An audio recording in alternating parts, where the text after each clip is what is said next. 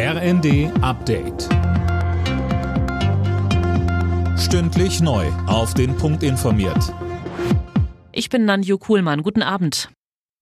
Der Dauerregen der letzten Tage sorgt in Teilen Deutschlands weiter für Hochwasser. Betroffen sind mehrere Bundesländer. Cornelius Dreger berichtet. In Thüringen musste eine Ortschaft evakuiert werden, die komplett vom Wasser eingeschlossen wurde. Rund 400 Menschen können Weihnachten nicht zu Hause verbringen. Auch in Niedersachsen, Bremen, Sachsen, Sachsen-Anhalt und NRW treten weiter viele Flüsse über die Ufer, sorgen teils für überflutete Straßen und vollgelaufene Keller. Eine Sturmflutwarnung für die Nordseeküste wurde inzwischen wieder aufgehoben.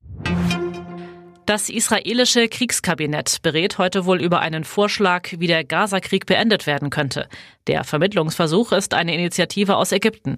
Vorgeschlagen wird zunächst eine Feuerpause. Im Gegenzug sollen weitere israelische Geiseln im Gazastreifen freigelassen werden. Das Weihnachtsgeschäft im Handel ist in Summe in diesem Jahr wohl schwächer ausgefallen als in den Vorjahren. Vom Handelsverband heißt es, die Konsumlaune der Menschen sei aufgrund der aktuellen Krisen wie hohen Energiepreisen, Inflation oder auch dem Ukraine-Krieg getrübt. Stefan Gent vom HDE sagte uns, wir sehen gerade in Bezug auf die Vorjahre, dass wir leider von einem echten Minus ausgehen müssen. Nur jedes sechste Unternehmen blickt momentan zufrieden auf die vergangenen Wochen zurück. Es gibt natürlich auch viele Geldgeschenke und Gutscheine, die unter dem Weihnachtsbaum landen, sodass wir natürlich so die Schlussabrechnung erst im Januar machen können.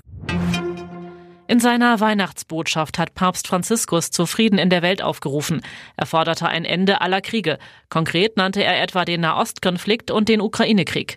Anschließend spendete der Papst vor tausenden Gläubigen auf dem Petersplatz den traditionellen Segen Urbi et Orbi. Alle Nachrichten auf rnd.de